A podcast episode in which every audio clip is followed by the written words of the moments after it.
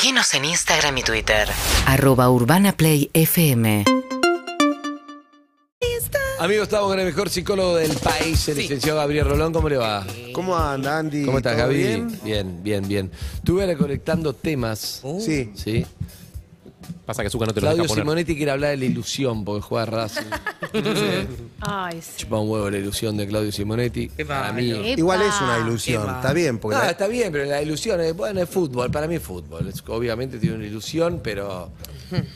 Sí, la ilusión y la expectativa, ¿no? También yo creo que eso es más común. mundial. Para mí uno de los problemas en- eh, más usuales en los vínculos, no solamente de pareja, sino en general, son las expectativas que uno tiene de cómo el otro tiene que reaccionar y no sucede. Sí, lo que pasa es que, bueno, a ver. Pará, pará, pará, pará. Pará. Te voy a ilusión- tirar una lista Estamos de en menú. temas. Es una Pará, el menú recién. Es un menú. Sí. Vos Ah. le decís, ay, mira, esa papa frita, mira, esa papa frita. No, lee todo. Está bien, yo escucho. Hay que ver el menú. Yo escucho, no, lo que pasa es que me, me quedé con eso de, de la ilusión y la No, no. expectativa. Zucca quiere hablar de la ansiedad. Upa. ¿Zuka? Sí. No, no, no es hablar, es solo preguntar. Porque siento como que la ansiedad está cada vez más sensible, más prematura. De moda. Hay una hipersensibilidad a la ansiedad, aburrimiento, cansancio, ansiedad. Upa, upa. sí, bien. Te pedí de azúcar. Eh, Anita Buñar, 25 años, me habla, habló sobre el, el- el sexo. y el compromiso, como que no, está como bueno, tiene desmotivada, 25 está- años, tiene- quiere hablar de sexo y que no quiere 24. compromiso. 24. 24, más menos. Viví un tiempo más antes de tener problemas, ya Sí, está. sí. Eh, bueno, no sé, en fin. Y después hay otro, por ejemplo, eh, hay otros temas, como por ejemplo, eh, Sol Lillera me tiró, cuando ella es como la madre, ¿Eh? en las parejas es como la madre, Ah, ¿entendés? Es como la productora, la madre, la que, la que La resuelve proveedora, todo, la la, pro- proveedora. la proveedora. Como que hago todo. Soy, y en un momento es pará, pará, y a mí quién, quién me entendés. Pero no solo con la pareja, con nosotros es así también. Bueno, está bien, Uno es pero así, cada uno todo. quiere hablar. Son temas, a ver si podemos encontrar algo en común. Eh, ¿Y Harry? Eh, yo estaba pensando, a partir de lo que dijeron sobre la ilusión y el fútbol y todo eso, cómo puede ser que conectemos, que las- algunas personas conecten tanto con una cosa y otras tan poco, digo, y cómo eso nos aleja o nos acerca. Digo, ayer, mientras eh, caminaba por la calle, salía a tomar un poco de aire en medio de mi enfermedad insoportable, eh, escuché uno de los goles de Boca y escuchaba a uno de mis vecinos gritando de una manera que decía, como a este chon se le está yendo la vida Claro. En este morir. gol. O sea, a este chon se ¿Con le está segundo? yendo la vida. O sea, digo, un nivel de, de- como de desahogo que dije, la cantidad de cosas que le están pasando a esta persona o la cantidad que puso en este partido. digo, eh, y yo no, no, y, y me sentí tan lejos, pero tan lejos. O sea, no, no, no, no existe, no se me ocurre un escenario posible en el cual yo podría festejar un triunfo deportivo de nadie con esa intensidad, de nadie. O sea, la Copa del Mundo Argentina en la cancha no la festejaría así. Yo, no- para- no conecto nada. Bien. Con nada, Nada. festejas así. Para mí, eh, otro tema, leyendo una entrevista a- el otro día a Gwyneth Paltrow, que además es muy amiga de su ex, Brad Pitt. Datos que no aporta nada en esto. ¿No es Chris Pero- Martin? ¿Gwyneth Paltrow? Es Todo la ex bien, de Brad Pitt y de todo Chris bien, todo Martin. bien. Chris Martin tiene dos hijos con Chris Historial Martin. bárbaro. Tiene un tema con los de rubiecitos ojos Moisés. claros. Parece que le gustan los Moises rubiecitos. y la otra, no me acuerdo cómo se llama. Ahora va por Benjamín Amadeo. 16, Apple. Apple, 16 todo- y hace todo 18 bien, años. todo bien, Gwyneth No sé Paltrow. si hace todo bien. La cuestión es que ella dice, mira, ¿sabes cuál es la fórmula del amor? Y yo digo, bueno, ah, me interesa la fórmula para que una pareja dure todo. Me interesa porque tiene el, tiene el paltro, me interesa. Salir un tiempo con un rubio millonario y separarte. Ella ya era Horrible. millonaria, ya era exitosa. Sí, sí, sí, obvio, obvio. ¿Qué No, pensás? no la, no la juzgues. Fue, fue, claro, no la juzgues, no, no, yo no estoy de acuerdo. Eh, dijo, no, mira, eh, hay una química que se da ahí en las personas, en los cuerpos, si está eso, está bien. Como diciendo, eh, es- no, no, no lo puedes elegir, no lo puedes cambiar. Hay cuerpos que por química van bien juntos. Y si eso está bien, está bien. Después ¿Será? hay gente que decís, quiero que me pase esto, pero el cuerpo no, no te agarre wifi. O sea, te voy a hacer una reversión de la interpretación de lo que dijo. Sí. Te agarra el wifi con alguien, te ves y ves, viste, tres rayitas, ves perfecto, hay buen wifi, o hay gente que no, una rayita, no, no hay wifi. Vos decís, pero quiero y tal, y te forzás todo, pero no hay wifi. Eso es, ¿Usted está de acuerdo, Rolón, con esa teoría? ¿O el Eh, wifi se construye? O es mental. Es decir, no hay nada y de tanto en común, todo, qué sé yo, se va generando esa rayita de wifi. O no se puede construir. Mira, lo, lo único que hizo mucho de la nada fue el Big Bang. ¿Sí? Es decir, eh, sa- sacando este universo que se creó de la nada, según nos dicen, El resto se construye. este, el resto se construye desde algo. O sea, allí donde no hay nada no se puede construir nada. Eh, entonces, ¿qué quiero decir? Eh, Obviamente que vamos a marcar la diferencia. Yo no estoy de acuerdo con que la fórmula del amor es que haya química. ¿Cuántas veces nos pasó que hubo química con alguien y quedó ahí? Y fueron un par de noches divinas o una noche, las que sean. Es decir, la verdad, bárbara. eh, La, la experiencia bárbara, pero con esta persona yo no vivo Pero ni qué loco. lindo cuando tiras una clave y engancha el wifi Sí. No, claro, es divino. y Eh, vuela a internet. No, es que en realidad la pregunta es si puede pasar al revés. ¿Se cae O sea, después o no? si, si puede nacer el amor de una relación donde originalmente el wifi arranca medio torcido. digamos. Mira, to- Bien. todo, todo depende que te erotice a vos, Harry. Porque hay. No, Harry es Fiverr, lo olvidas. Sí. Te está choreando el wifi Yo estoy medio de la escuela de azúcar, los ñoquis, una, una copa de vino, una, No, claro. de birra. Bueno, ¿por qué no? Pero eh, lo que quiero decir es, muchas veces vos necesitas el impacto erótico de una mirada, de, de- de una- de un cuerpo, de un cruce, de un roce, que vos decís, algo me pasó con esta persona. Y otras veces lo que a vos te erotizas, te puedes dar cuenta de que el otro lo tiene con el tiempo. Quiero decir, eso es lo que pasa, que vos por ahí de compartir horas o momentos con alguien, vos decís, che, a mí no me gustaba esta persona, pero me está empezando a gustar. ¿Por qué? Sí. Porque a lo mejor tiene eso que a vos te erotiza, pero no es tan visible como unos lindos ojos. El, el temita de la oficina, ¿Sí? digamos. La, Eh, la- la por ejemplo, la persona de a la lo que te mejor enamoras está- después de un par de años capaz de laburar juntos. Pero ¿por qué? A ver, uno se enamora, no, uno no se enamora de una persona, uno se enamora de rasgos, de un rasgo, si querés, dos, no más. ¿Qué te hace acordar a tus padres? No. No. Que tiene que ver con tu infancia, Con tu seguro. madre, ni siquiera Ay, tus padres, no. tu madre. Que Eso tiene que ver con tu infancia. Por ahí es un rasgo que en tu infancia ¿Qué tiene que ver Alewol con Mercedes viste Morán? y, eh, y- o, o tuviste que ver con un rasgo que en la infancia te faltó. Son cabezaduras los dos. Ah, ¿Ok? Ah. Estás buscando eso que no tuviste. Por ejemplo, Ah. todo esto es inconsciente, obviamente, pero a lo mejor vos decís, bueno, eh, y no siempre ese rasgo es bueno. Noticias. A lo mejor vos decís, mirá, eh, no sé, ¿por qué siempre me enam- me enamoro de gente que me trata mal?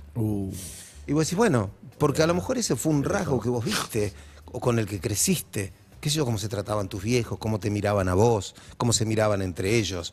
Digo, vos le empezás a leer el mundo y ahí vas encontrando los rasgos que después van a, van a definir. Mirá, ¿cuál es el punto? Esto lo, decía Octavio Paz en, en La Llama Doble, un libro maravilloso que recomiendo. Él decía, el amor es al mismo tiempo un entrecruzamiento entre la libertad y lo inevitable. ¿no?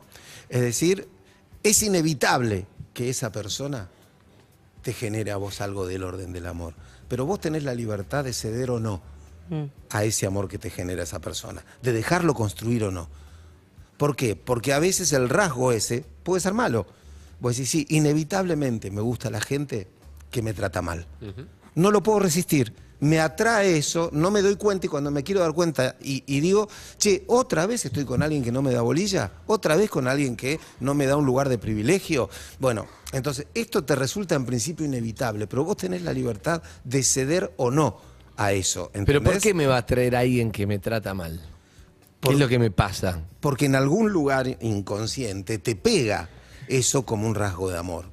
Por eso te digo. ¿Por ¿cómo- qué? Porque lo Porque conozco. cómo trataba tu papá, tu mamá o tu Y, mamá, tu si papá, cómo te mal, trataban a vos. Si lo trataban mal o me trataba mal, ¿voy a buscar eso de vuelta como algo que no puedo evitar? ¿No debería yo escaparme de eso? No Es estoy bien. Pero no estoy bien si voy a buscar eso, ¿o sí?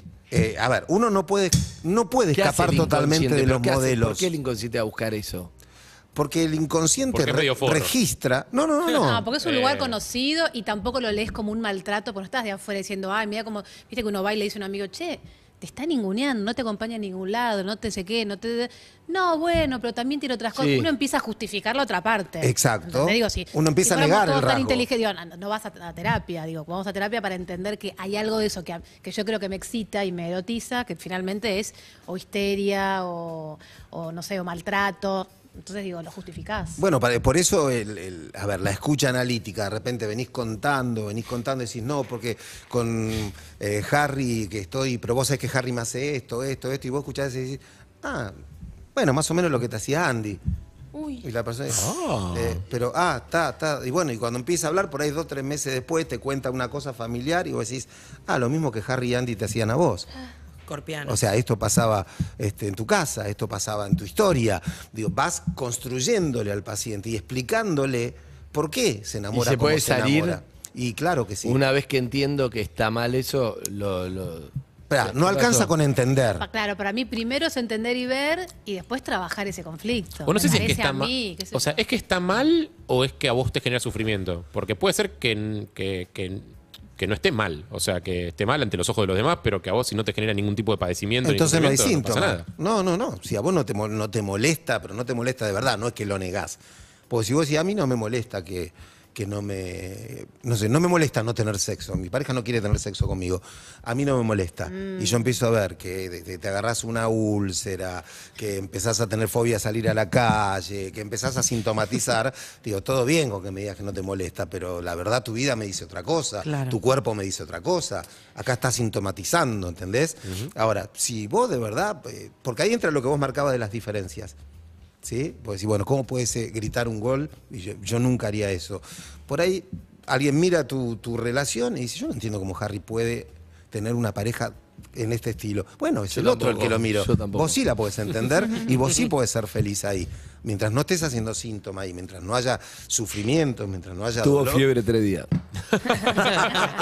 Pero igual no pasa en general, no días pasa 13 años no está mucho que uno dice, uno mira, uno mira la pareja del otro y dice, a mí va- yo no sé cómo esta persona puede estar con este otro, o cómo, cómo puede dejar ¿Cómo deja que- que lo traten así? O cómo, no sé qué, digo, a mí por ejemplo una cosa que me enamora, que por esto que te decía es admirar al otro.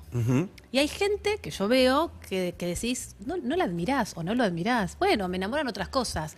A cada una o uno, viste, te enamoran, a- no sé, a Pero mí me enamora para- admirar, a otra persona dice, bueno, puedo no admirarla o admirarlo y no sé. ¿viste? Pero yo Bueno, entiendo pero algo de las personalidades ahí, que- ¿eh? porque cuando vos estableces una relación de admiración con alguien, eh, necesitas correr el ego y ponerte vos en un lugar de inferioridad con la otra persona, al menos en ese Para aspecto. mí no, no, no, no, Al menos no, en ese no, aspecto no, sí. no, no, yo no estoy de acuerdo. Hay no. algo de correr el ego. Para admirar a alguien tenés que correrte del ego. No, para mí Sí no, sí. porque ella no habla de admirar de sí, estoy qué bueno, qué buen actor Caponi, no habla de eso, habla de algo, aunque, che, admiro cómo es con su familia, admiro Admiro la cómo pasión por su laburo, admiro la su- pasión, su- su admiro cómo se recorrió todos los kioscos buscando figuritas porque es lo que lo mueve. Algo, es admirar algo, no tenés que correr el ego con eso, para mí. Para mí si no hay admiración no hay enamoramiento. Entiendo que te recibiste, Eso también es cierto. entiendo que no tenés diploma. ¿Qué?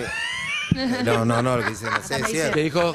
¿Eh? Lo que, que no hay este amor sin, sin idealización, enamoramiento no hay sin Para mí idealización. si no admirás, yo no me enamoro. o sea, vos tenés que admirar, porque tenés que idealizar al otro para empezar Mm. el camino del amor. Después tenés que resistir cuando esa idealización empieza a caer. Ahí empieza el amor a hacer un trabajo. ¿Sí? Porque, ¿Idealizamos al otro? a ver, No, yo digo si admiramos, ¿eh? no dije idealizar. Andy, uno, uno se enamora del otro por lo que no es y se separa por lo que es. ¿Sí? Tremendo eso. Entonces, Mató, me llegó. Bueno, porque claro, vos ponés en el otro, proyectás en el otro, admirás, entonces te, te enamorás de esto que vos creés que el otro es, pero que no es. Y cuando empezás a ver lo que es, algunos se quedan y construyen ahí. Y es más, rescatan, mirá, tiene mucho de lo que yo admiraba, no todo. Me gusta que es la única parte del discurso, del discurso analítico que es parecida al discurso de los abogados. La de que conoces a alguien realmente cuando te separas de esa persona.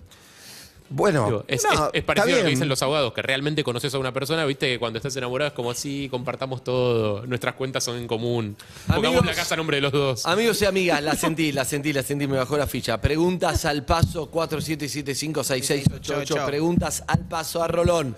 Para salir del paso, te tira algo corto, no le digas, no le cuentes en 10 minutos tu, tu historia. Es una Rolón, estoy en esta situación, pum.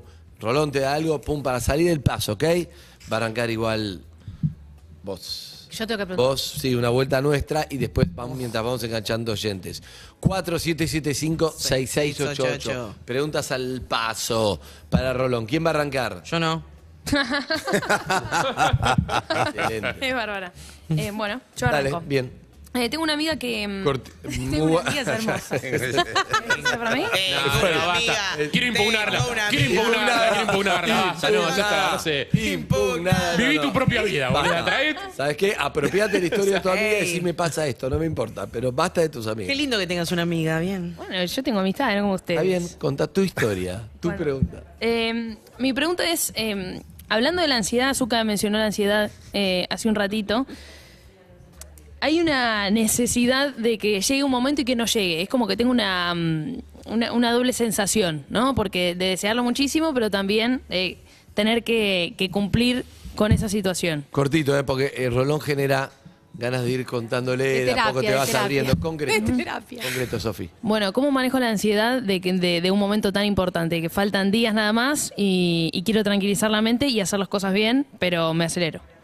Está con el mundial. ¿Es por, al- eh, por algo en particular o es en cada cosa de la vida? el mundial, se va al mundial. No, no, ya sé, pero digo, a lo mejor eso le pas- te, te pasa en todos los hechos de tu vida o es porque está el mundial, porque me caso, porque o son hechos significativos que van a ocurrir pocas veces. Pocas veces. Hecho- Ah. un hecho significativo. No, no, porque no es lo ¿Cómo mismo. manejo eso? Si vos me decís esa ansiedad es permanente, con respecto a lo otro, mira, hay algo que es un, es un trabajo a realizar, ¿no?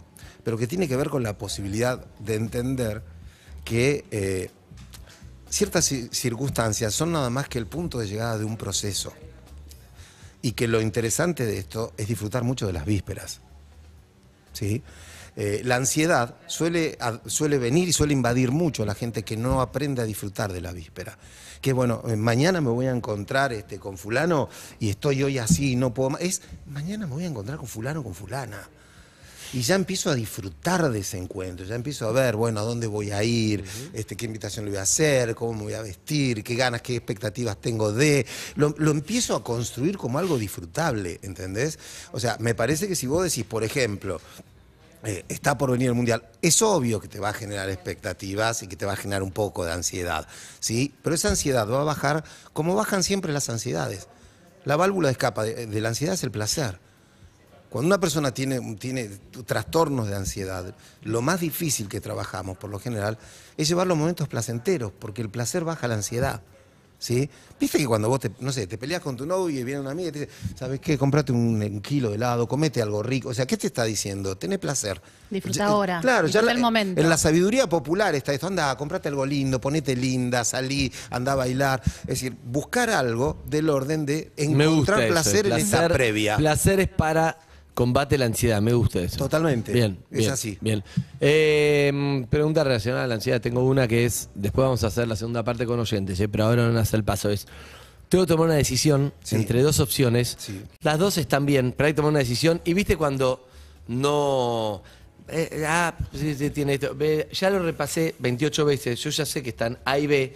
Y me está quemando la cabeza y no voy a llegar a ninguna conclusión, porque las dos están bien, pero hay que tomar una decisión. Y no, no puedo salir de ahí, es como rumiante, ¿entendés? Y entonces ya terminas pasándola mal porque se hacen cada vez más pesadas. Algo que debería ser, listo, es esta. No hay perfecta, yo ya lo sé. Pero ¿cómo hago? ¿Cómo salgo de esta situación de estoy, estoy trabado? Lo que pasa es que, eh, a ver, hay dos maneras de mirar esto cuando uno va a tomar una decisión por lo general, ¿no? Como bien dijiste, como ninguna es perfecta, No. eh, Siempre se cede algo. todas tienen costo. Sí. Cada cosa que vos elegís tiene un costo. Aunque vos elijas algo que adorás, eso tiene un costo. Eh, por cada cosa que elegís, hay 100 a las que renunciás.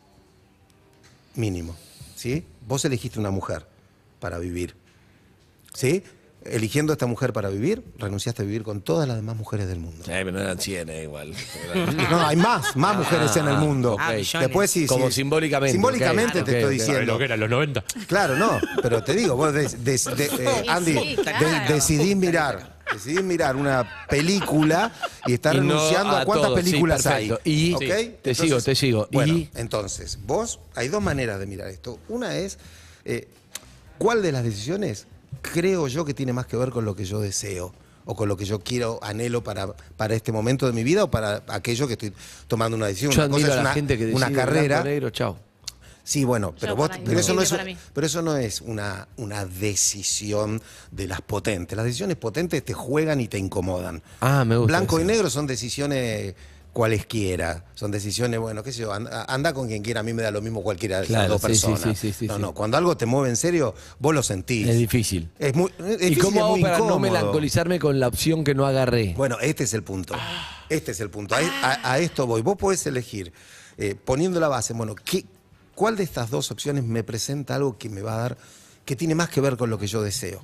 Con mi placer, con, con lo que quiero lograr, no importa dónde lo focalices. O vos podés decir, bueno, ¿cuál de estas eh, opciones tiene costos que yo no quiero pagar? Entonces, a veces ahí no elegís por lo que te van a dar, sino por lo que te vas a perder, por lo que te van a costar. Bien. ¿sí? Entonces, vos elegís, si vos decís, mira, esto es maravilloso, pero me pierdo esto, esto, esto, esto. Esta eh, por ahí no es tan maravillosa, pero no me pierdo tanto esto. Entonces, a lo mejor terminás eligiendo algo que potencialmente te gustaba un poquito menos, pero cuyos costos te podés bancar con, de una manera más entera. O sea, Pará. cargo del plato que pedís, no quieras me- comer del mío, Me boludo. cortás esto, me lo mandás por WhatsApp, posta. Lo Sí, necesito no, verlo sí. después. necesito Y guardámelo para la próxima vez que vayamos a comer juntos y quiera morder del plato de otro. O sea, mira, ¿puedo hacete contar- cargo del plato que pediste. ¿Puedo contar una cosa personal de sobre esto que está diciendo Rolón? Que nunca cuento, pero mira, hace muchos Pará. años. Este programa no hablamos de cosas personales. No, me imagino. lo siento, lo siento, lo siento. Lo sentí, lo sentí. No. Hagamos una excepción. Hace muchos años, unos cuantos años, me llaman para hacer una obra de teatro donde estaba mi madre. Era obvio. Patricia Sosa es la mamá, Sí, ¿no? sí. Está- No, eh, escucha, espera, porque me pasó esto. Mi, mi terapia era, yo decía, pero siempre voy a ver como el, el ma- el mes- el medio vaso vacío, todo el tiempo. Elegí una cosa y, pero me falta esto, elegí otra. No, no, pero para, Entonces, ¿tu dilema cuál era? Como, che, estuvo con No, no, mamá, no, Mercedes no, no, bastante ah. más complejo que era. No, porque yo de hecho a veces actúo con mi madre, no sé qué. No, no, no mucho, pero era una obra que era mm, probablemente iba a ser un gran éxito, de hecho lo fue. Y era bueno, laburo seguro durante unos años, con una guita, ta, ta, ta. Desnudos. No, no, no, no. ¿Y? Pero era para mí de todos los que había el personaje más ingrato. Ah. Eh, yo sentía que no me merecía ese personaje, me decía, bueno, pero es que no hay otro porque tu edad, sos la más chica, Claro. ta, ta, ta, y yo decía, Está perfecto. entonces dije, agarro esto que yo sé que va a ser una bomba, que voy a tener tres años seguro de laburo como actriz, en una tranquilidad, con un mega éxito, con mega actrices, no sé qué, pero todas las noches sintiendo que, qué personaje de mierda, o me banco el agujero y el vacío total, y digo, por algo es. Me costó, no sé, un mes de terapia, y me acuerdo que mi terapeuta me dijo, tenés que ver ¿Qué mes? ¿Agosto? Sí. Ok. Entonces, este, entonces me- no, ella me dijo, si, si vas a estar eligiendo una cosa permanentemente padeciendo por lo que no la elegiste, estás cagada. O sea, elegí, digo, lo que realmente puedas sostener y ver esa mitad del, del- del vaso lleno, si no, y me costó un y qué elegiste? no hacerla. ¿Y Sí, te sí. arrepentiste? Sí. ¿Fue un éxito? Fue un éxito, fue espectacular. Pero ya lo sabías. pero yo sabía que iba a estar todos los días a la noche diciendo, yo no quería a este personaje. Mercedes, ¿quién hizo tu papel? wow. Se ganó todo. en una- no me acuerdo la- el personaje la de la chica, sí, no importa. Era como, No, pero a vos, a vos no te gustaba, el papel estaba bien, a vos el no papel tenías estaba ganas, bien, pero yo claro. sentía que podía ser otro, que me merecía otra Entiendo. cosa. Estaba Está desconforme. bien. Iba a estar toda la noche Qué terrible subiendo igual. ahí. Pará, me gusta muchísimo Wow, el tema. Muy buen tema. Anita, ¿me puedes recortar esto también? Me lo mandás lo de. Está muy bien lo que plantea. Escuchá, porque es hermoso, porque es. Soy parte de esto que va a ser. Podés decirla ahora, no pasa nada. Sí, sí, agosto. Agosto. Sí, sí, agosto. la dijiste vos recién. Sí, sí. Yo no tiré sutil, ella no entendió. Hace 13 años. Exacto. Agosto, que fue una no bomba, una subestimes. cosa de, de afuera, trajo Grimba, que todo, obviamente. Y fue un éxito, pues fue impresionante. Tremendo. Pero iba a ser infeliz haciendo eso. Pero. Si le preguntás ahí, te iba a decir, pero ¿cómo no vas a ser parte? Te ofrecieron esto, es tremendo eso, es como... Yo además venía a dirigir Pillowman. Entonces, me acuerdo que a mí me dijo, bueno, pero me dijo, no hay otro, pero me dijo, está la Gertie, está no sé qué, son más grandes que vos, están. Bueno, está. Y yo decía.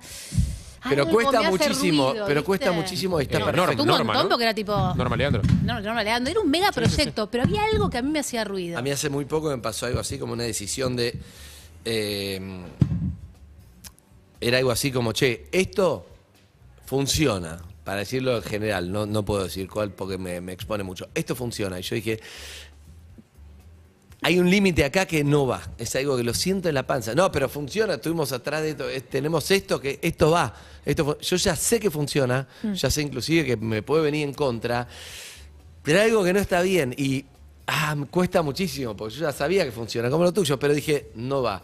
Y ahora estoy feliz. Pero está muy bien, Andy. A- a- Estoy- Pero pero y así es fue cuando como- rechazaste estar en Gran Hermano. Ah, Vos rechazaste. eh, debate de gran hermano. No, pero eh, eh, aquí mismo, en otro, otro día pasado, hemos, hemos dicho ¿no? que uno tiene que tratar de tomar las decisiones con las que pueda vivir, digo, cuyas consecuencias esté dispuesto a sobrellevar y no a estar, como le hubiera pasado a May, todas las noches este, insultándose a sí misma y sintiéndose todo el público de pie en teatro llena y ella angustiada. Digo, yo no puedo vivir con Exacto. esto. Ahora, eh, en las decisiones, en como casi todas las cosas se juega el afecto y se juega el amor.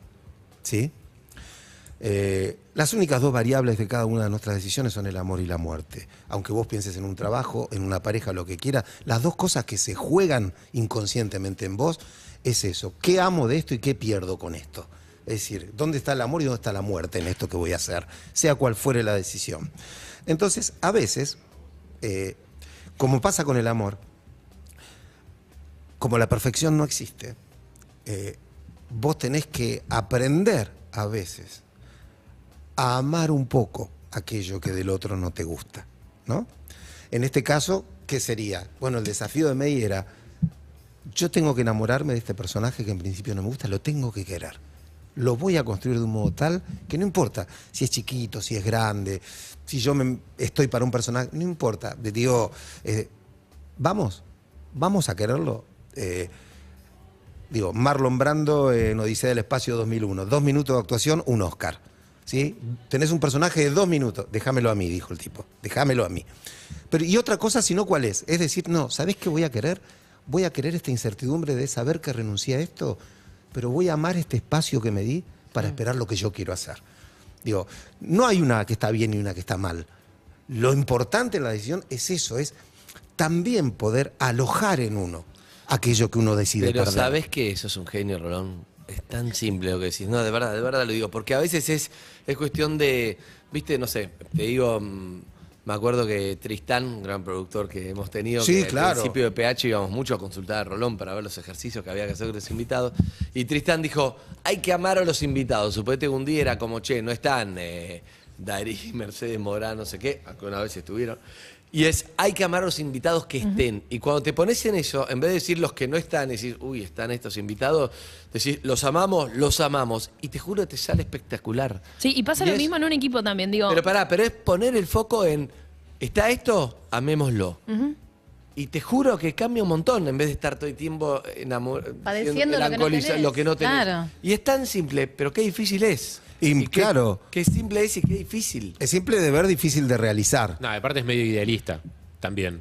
No es idealista. ¿Por qué O sea, idealista? Porque hay en algún lado, o sea, primero no existen los absolutos. En algún lado de tu cabeza, ese fantasma de lo que podría haber sido siempre está. En todo caso, lo tendrás controlado. Bueno, lo pero tendrás ¿dónde le pones el peso? Está bien, por eso, por eso. Pero ponle- vos le podés poner Podrás peso controlar en- eso, pero en algún ah, lado- Pifié es mi especialidad, Eso boludo. está. Pifié. Decir, ¿qué plato es? ¿Carne o pollo? Carne. Y veo Harry pide pollo y dice, ah, pifié. Y miro lo. O, buenísimo, Harry, voy a po- enfocarme. Y- Pero es uno el que decide dónde quiere enfocarse. Claro, amá el pollo que pediste. Sí, Sí, sí. Pero te juro que sí. Yo entiendo eso, te no lo digo con humor, serio, no lo digo es- con humor. Es amar la decisión y bancarla y si vos la honrás diciendo la voy a amar y la voy a bancar, aunque es durís, no sé. Y está bien si lo haces, pero claro. Pero yo, al otro día estuvo acá el, el primer cantante de ACDC que se fue antes de que, cante, Pifió, que, de que pifió, grabaran su primer pifió. disco. Estamos todos de acuerdo en lo mismo, estamos todos de acuerdo en que pifió. También suponemos, Lo podemos, también podemos suponer que la banda no no habría llegado a ningún lado si no hubiera, si no se hubiera No ido, sabemos. probablemente. Es contrafáctico. La cuestión es. Yo no le creo, por más que él se haya contado durante estos 40 años eh, el, el relato de que él está feliz con la vida que tiene y que tuvo una vida espectacular eh, y que no se arrepiente de haberse ido de la banda y que le importa un carajo, yo no le creo Mm. que en algún lugar de su cabeza no tiene un duendecito que le pica así, Yo sí le creo. como, Yo sí y le mirá si creo. te hubieras quedado, y mirá No. si te hubieras Bueno, quedado. yo sí le creo, pero perdón, pero pará, que ahora define Rolón esto. Pero hay un punto donde, hay un momento donde es difícil, seguramente la primera vez que explotó y se dice, capaz que tuvo tres años, y después se amigó con eso.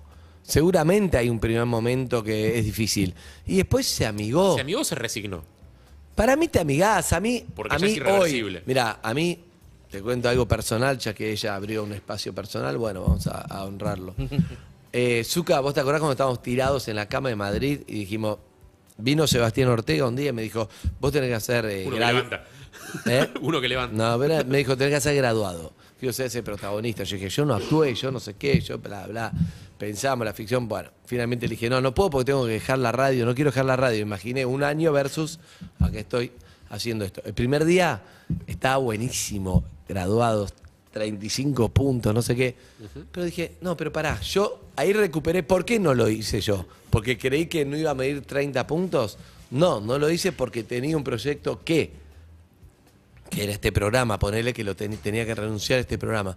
Y entonces recuperé, porque tomé esa decisión. El deseo de y estuvo no. bueno, y después terminé actuando, no reconocí a May de tan buena y fui ahí, me habló en cordobés, y al día siguiente me dijo, no me saludaste. Y yo dije, ¿qué? Si no estabas, era acordar. Bueno, y entonces me amigué con eso y pude estar de otra forma, y buenísimo, porque acá estoy haciendo este programa que lo hubiera tenido que dejar en ese momento. Entonces digo, también es, uno decide y conecta, y en vez de juzgarse, conectás por qué decidiste eso. Bueno, a veces quizás decís, y hoy hubiera decidido otra cosa, pero Es eso, es Bueno. amás esa decisión con las herramientas que tenés. Pero ¿o te no? dice Gaby, es como vivir con eso y no decir, si no lo hubiera hecho, se hubiera peor, sino decís, elegir con qué podés vivir mejor- más feliz. Exactamente. Y además, elegir también la decisión sabiendo Que, que no es la que puede ser equivocada. y si me que tengo derecho a equivocarme, soy un ser humano. Por ahí digo, che, la verdad me equivoqué. Ahora que veo la obra, Sí. ahora que veo cómo fue, yo pensé que no, que no iba a hacer esto y la verdad, bueno, listo, me equivoqué. O sea, ¿quién no tiene que convivir con sus equivocaciones todo el tiempo? Obvio. ¿Sí? Hay Yo- que yo- acomodar los patos. pero es una cuestión de acomodar los No, patos. pero es muy difícil. Andy, Andy, es la muy gente que no puede vivir con sus equivocaciones es gente de la que conviene estar lejos. Upa. ¿Sí? Uh. Porque son esas personas que jamás te van a dar la razón, que jamás van a pedir disculpas, que jamás van a aceptar eh, y con las que no se puede dialogar. Entonces, digo, está Ayer bárbaro equivocarse a Llamaron a veces. Salvando a Distancias. No estabas, no estabas, no estabas, no, No estaba. estabas, no estabas. No estaba. Lo, lo escuché. ¿Qué onda? ¿Lo escuchaste? Sí. Llamó a Salvando a Distancias un pibe que era hermano del otro y dice, me, me peleé con la mujer, dijimos cosas malas de la mujer, la mujer está enferma ahora y yo me quiero acercar. Lo llamó, ya ni bien lo llamó, se puso a llorar, fue terrible. Un segundo duro. Un segundo duró, se puso a llorar el hermano, el que recibió el llamado, y él le dijo, perdóname. Y después le dijo a la mujer, perdóname. Y ella, que está enferma en una situación difícil, internada con quimio, le dijo, hay que saber perdonar también. Hay que saber perdonar. No, me. me... Y lo perdonó. Tremendo.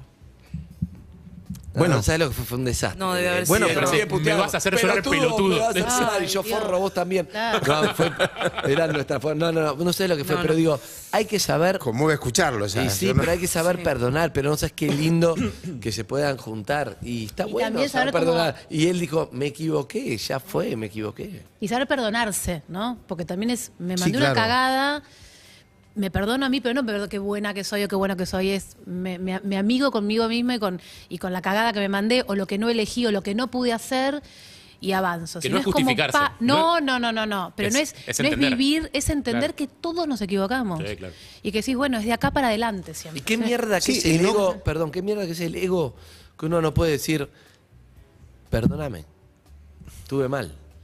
¿Qué es ese ego de mierda que no te Ese orgullo, permite? no sí. sé, hay algo ahí que te cuesta, como no, no, no. ¿Qué, qué, qué? Vos sabés que lo- Hay que eliminarlo de nuestro sistema porque es, sí, me equivoqué, perdóname. Lo, lo que pasa es que, eh, a ver, es muy difícil manejar con equilibrio la relación que hay entre el amor a los demás y el amor propio.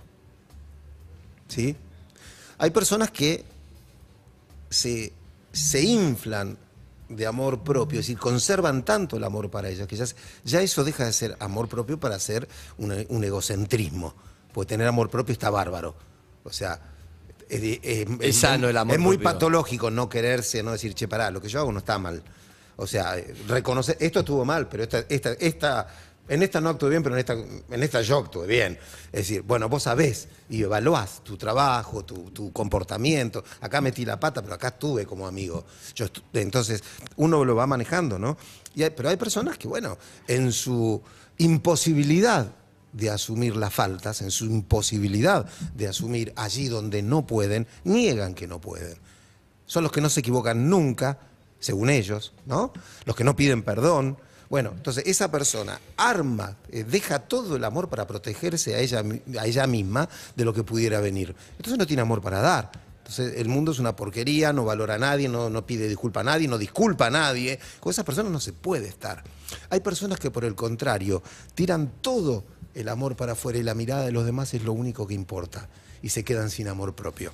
Tampoco, Sí. tampoco está bueno. O sea, en el- la entrada del oráculo de Delfos decía nada en demasía. Digo, los griegos sabían desde siempre que la desmesura es, es- es enfermedad. Lo que te desmesura es patológico. Digo, ser este, simpatizante de un club está bien. No, llorar, no comer, este, quedarte así porque tu club perdió es una locura. Sí, de hecho, los desmesurados eran los dioses en la. en la Bueno, justa- griega. justamente, en la mitología griega los- te castigaban como humanos porque los únicos que tenían derecho a la desmesura eran los dioses, Claro. que como todos sabemos no existen, ¿no? Entonces, Qué fuerte. ¿Eh? Fuerte eso que es. Bueno, pero es así, no, no, no es mi culpa. Este, yo- es la vida. Es culpa de Dios. Claro, no, no, pero, pero lo, que- lo que quiero decir es, es que en, en este punto es- está bueno saber que uno se puede equivocar y como, como dice May, reconocerlo, está, me equivoqué, eh, pedir disculpas afuera y pedir disculpas adentro. ¿Sí? Si está bien, me equivoqué, listo. Es la vida. Qué me voy a equivocar muchas veces. Qué bien, Gaby, me encanta. Eh, Habían llamado oyentes, creo. ah, hagamos después de la tanda el oyente. Después de la tanda hagamos tres oyentes. La semana que viene. Bueno, entonces hagamos uno que está esperando. El que está esperando nada más. Que está esperando hace un montón. Hola, ¿quién habla? Hola. Hoy hablamos de la ansiedad y quizás. Hola. Sí, ahí está. ¿Cómo andás, amiga? Hola, amigo. ¿Cómo estás? Aguantaste un montón ahí esperando, así que te mereces tu consulta que al final Ustedes terminó no siendo terminó siendo larguísimo. Sí. Eh, amé lo que no me gustaba del otro, pero tuve que tomar la decisión con la que puedo vivir.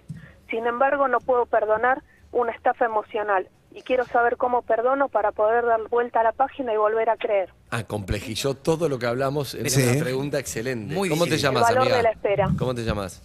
El valor de la Alicia. espera. Gracias, Alice. Eh, bueno, a ver, lo, lo primero. Para repasamos lo que dijo. Fue Sí. excelente. Dijo eh, Que no sabe cómo perdonar una estafa emocional, básicamente. Esa, esa- O esa sea, fue, es- fue estafada emocionalmente y no, Sí. no- no encuentra en su corazón Y ella la capacidad perdonar. de perdonar. Quiere pero volver a confiar. Eso también pasa mucho y está bueno, que es, te quiero perdonar, pero no me sale porque estoy enojado. O sea, sí, estoy de acuerdo con el perdón, pero no la Sí, siento. o lastimado, o realmente lastimado. Más allá de capaz que no está más enojada, pero, lastimado. Está bueno, Gaby, porque sí, yo te puedo decir te perdono, pero en realidad no lo siento y hay que sentirlo. Sí, además, estábamos hablando, ¿no? De que hay que aprender a perdonar. Pero también hay que entender que no es una obligación perdonar. Claro.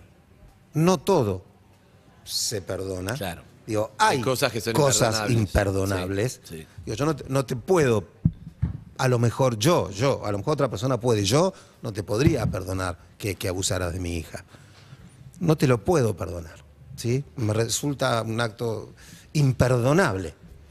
Eh, No, y ahí dirás algo muy extremo. Hay gente que tiene otras escalas de valores y quizás cosas que para Bueno. nosotros podrían ser boludeces no te las pueden perdonar. Bueno, capaz hay gente que no puede perdonar que le caguen guita, por ejemplo. por ejemplo, Y yo capaz o que una, sí podría una infidelidad, una infidelidad. y decir, no puedo, no puedo, Digo, y para, te no, dice, para no ir para algo tan extremo, grave. para no ir a algo tan extremo, y hay un montón de cosas que capaz que vos sí podrías perdonar y un montón de gente no. Bueno, pero ahí, ahí estamos en, Alicia, en lo que vos. Alicia que sí, sí, en sí, línea. en lo que Harry planteaba al, al principio.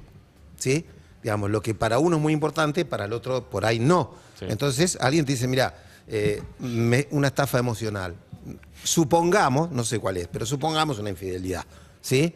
Este, puede ser otra, pero supongamos para, para pensar y para hacer el ejemplo. Para alguien podría decir, mira, eh, me duele, pero es algo que con lo que yo puedo, yo siento que puedo perdonarlo. Y otro dirá, mira, para mí es un hecho imperdonable, me destrozaste la confianza, me destrozaste- porque después de mucho tiempo de, de padecer, de sufrir esto, volví a creer en alguien y sabés con lo que me costó levantarte, vos me tiraste de nuevo. Entonces se me hace imperdonable, ¿no? Entonces lo que yo creo es que lo que hay que ver es eso, porque a veces están las ganas de perdonar, pero no está la posibilidad de perdonar. ¿Sí? ¿Por qué? Porque decíamos, uno tiene que poder vivir con sus decisiones. Claro. Entonces, si vos te querés quedar, pero no podés vivir con esa decisión, porque, porque todos los días, mientras tomás mate, mirás al otro y decís, pensar que vos me cagaste. Y Pensar Alicia- que te, te miro y pienso que estuviste con otro, estuviste con otra. Entonces, sí, es muy linda la vida que teníamos juntos, teníamos, y yo quiero volver a ese punto. cómo pero hace no Alicia, puedo entonces? sin saltar con esta parte Lo de la deja historia. así, ella quiere perdonar, pero no, no, no puede. Bueno, lo que, lo que tiene que, me parece a mí, yo no soy quien para decirle qué hacer, ¿no? Pero lo que sí podría pensar y trabajar mucho, digamos, en un análisis mejor, este, estas cosas se trabajan mucho en, en terapia, ¿no? En análisis, eh, pero lo que sí podría pensar mucho es eso, decir, a ver, eh, tengo que elegir si puedo vivir sin esta persona eh, o si puedo vivir con el daño que esta persona me hizo si me quedo con él. ¿Sí? O sea, porque el daño está hecho. Si uno con eso eh, cree que puede volver a construir, yo vi un montón de parejas que se reconstruyeron después de un perdón. Pero también vi personas que dijeron, mira, ¿sabes qué? Lo perdono en el sentido humano, que si no te deseo el mal, no te quiero matar, ya no te odio. Pero con vos no podría volver a Claro. apostar la vida. A veces eh, uno piensa que el tiempo lo va a sanar, ¿no? Uno, no sé, como vos recién decías la escena de estar tomando mate y de mirarlo y decir, pero me cagaste. Pero digo, si tenés el deseo en algún lado de perdonar, decís, bueno, se me va a pasar, como con el tiempo lo voy a perdonar. Pero ese día a día, al principio por lo menos, es insoportable. Mira, el tiempo por sí mismo no te cura de nada. ¿Sí? El tiempo justamente te da un lapso para que vos trabajes sobre el asunto. Digo, cuando vos perdés un ser querido y te dicen, bueno, mira, con el tiempo vas a ver que te va a doler menos. Si te va a doler menos si trabajaste en el duelo. Si vos te quedaste melancolizado todos los días, tenés el cuarto del muerto como estaba ahí, Claro. le planchás la ropa toda la semana y llorás sobre su almohada todos los días, van a pasar 10 años y te va a doler igual. O sea, el tiempo por sí mismo no hace nada, ni para bien ni para mal. Los que hacemos algo bien o mal en el tiempo somos nosotros. O si decís que perdonaste esta estafa emocional o lo que fuera y estás todos los días con esto en la cabeza, reprochando y reprochando y reprochando, bueno, hay algo que no perdonaste y no soltaste. Claro, o a, veces hay personas que pueden darse, decir, mira, dame la oportunidad vos a mí ahora. Yo quiero estar con vos y ver si puedo con lo que pasó. Bien. Pero si dentro de dos, Claro. tres meses, cuatro meses te digo, vení, sentate, ¿sabes qué? No puedo, flaco. Listo. No puedo. Yo intenté, lo- pero te no juro puedo. que quiero intentarlo, pero no puedo. Alicia. Entonces tendré que duelar Andy, esto que se pierde. Sí, Alicia, cerrá yo ya salí, yo ya salí de ahí. El problema es que no lo puedo sacar de mi cabeza para empezar algo nuevo, que me lo merezco. Claro, perdió la Sí. confianza en Sí, general. Claro, bueno, Ahora por lo eso- tiene adentro, eso el es- flaco, en la cabeza. Bueno, eso se llama. Este, está en la cercanía de una melancolización. Y la algo melancolía. choto encima. Claro, es- eh, eh, se termina convirtiendo en una, una cuestión patológica. Entonces, yo creo que este es el, el momento para. Sacarlo. A lo mejor está, está, está necesitando, Alicia, pero de verdad, un, un- un acompañamiento en este momento, Un de análisis, una una terapia, de un análisis. ¿Para qué? Para decir, mira, tengo un duelo congelado. Claro. O sea, listo, yo ya decidí que acá no quiero estar, Pero pero no puedo sacármelo claro. de la cabeza, cosa que es esperable, no sé cuánto hace que pasó de esto. Si vos me decís, mira, esto me pasó hace un mes, hace dos meses y lo tengo en la cabeza, yo te si entiendo. fue me hace decís, tres años. Así fue hace cinco años o diez y seguís con lo mismo, ya estás melancolizado. Bien. Pero a lo mejor a veces una ayuda para transitar ciertos duelos no viene nada. Beso, mal. Alicia, ¿estamos bien? Gracias, los quiero. Gracias. Besos. Besos, Alicia. Besos. Alicia. Besos Amigos, gracias, licenciado Rolón. Recuerden que el licenciado Gabriel Rolón la rompe, ¿eh? cada vez, cada vez que viene es una es una charla para, para pensar, para reflexionar, para, para todo. Y Gabriel Rolón despide el año en Buenos Aires. Uh, me gusta. Presenta, después de haber recorrido todo, palabra plena. ¿eh? Van a venir, ¿no? Cinco semanas. En el yo voy a- multi. Dame la página si ya la compro ahora, si que me se invitás, agota. voy. Obvio. El multiteatro Comafi, ¿eh? entradas en venta por sistema PlateaNet. eh, y Gabriel volvió al teatro, no te lo podés perder. ¿eh? En el multiteatro Comafi, únicas cinco semanas entrega, entradas por Ya. PlateaNet. Ya, ya, Gabriel, ya. ya. Nos vemos el viernes que viene. Viernes, gracias. UrbanaPlayFM.com